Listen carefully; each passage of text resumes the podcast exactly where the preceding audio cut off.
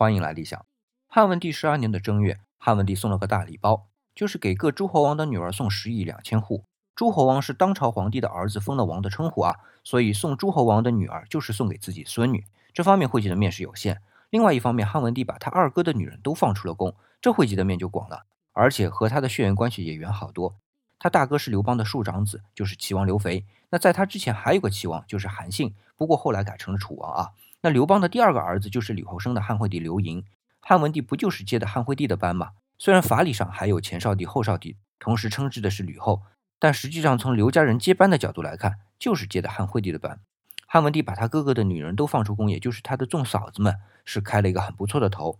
那些没有和汉惠帝有生育的女人们，都可以出宫过上正常人的生活。可问题是，前任皇帝的女人谁敢娶？